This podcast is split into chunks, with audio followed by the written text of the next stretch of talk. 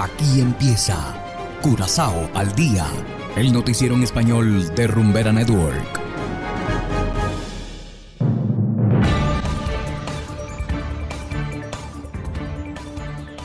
Muy buenas tardes, estimados oyentes de Curazao al día.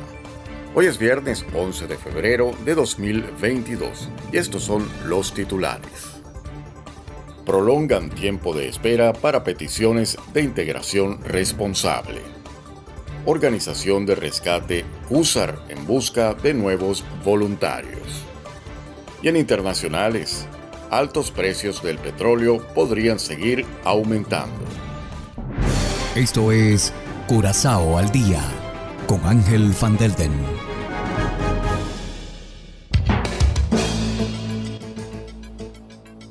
Empezamos con las noticias de interés local.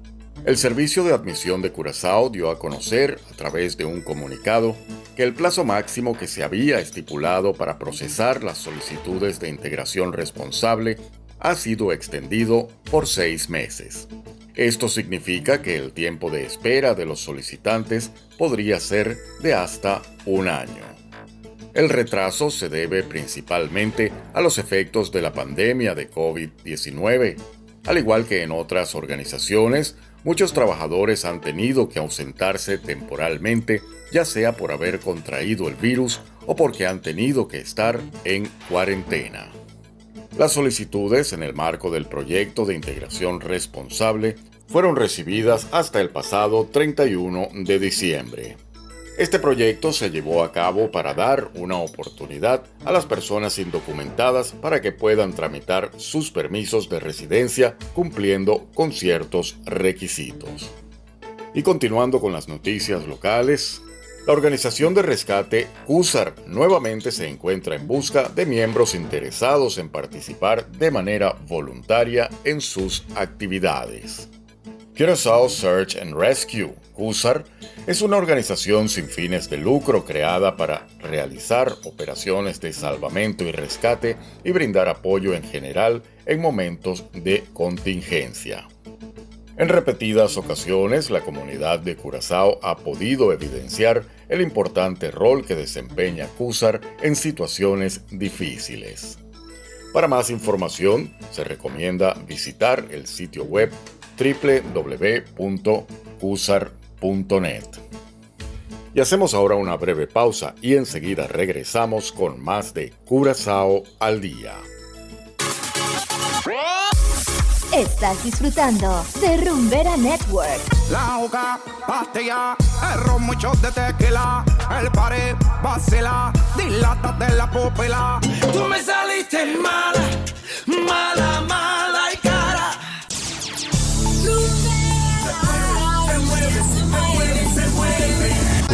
Rumbera Curazao 107.9 107.9 La número uno del Caribe.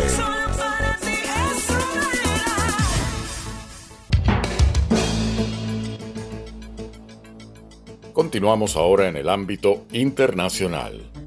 El petróleo ha tenido un alza importante en su precio y los indicios de que la tendencia vaya a cambiar son escasos las tensiones entre Rusia y Ucrania tienen una alta incidencia. Hacemos contacto con Laura Sepúlveda de La Voz de América para obtener más detalles. Según la Asociación Automovilística Estadounidense AAA, desde 2014 el precio de la gasolina no estaba tan alto y las causas del alza no parecen estabilizarse.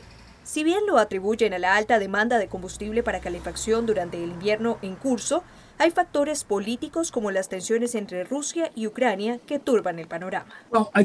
Creo que los precios están altos y probablemente antes de Ucrania los suministros de gasolina en Europa ya eran bajos, por lo que ahora, viendo hacia adelante, le dio un poco más de margen a Rusia para decir, bien, vamos a ampliar estos límites porque realmente podemos apretar su suministro. Factor que, como señala el director de Wood Mackenzie, una consultora de recursos naturales, es una herramienta que Ucrania identifica como una ventaja en manos de los rusos.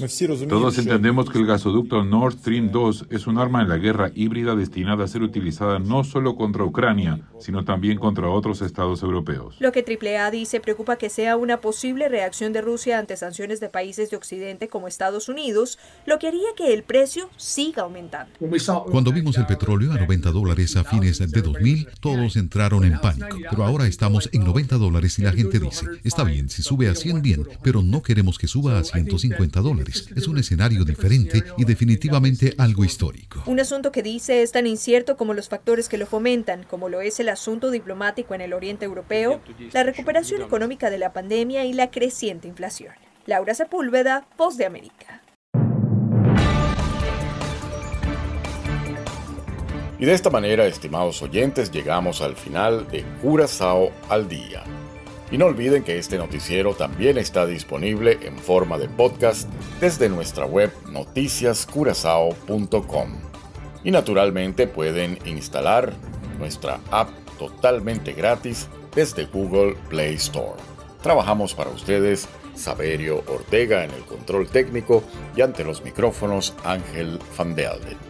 Tengan todos una feliz tarde y será hasta la próxima. Aquí termina Curazao al día. El noticiero en español de Rumbera Network 107.9 FM.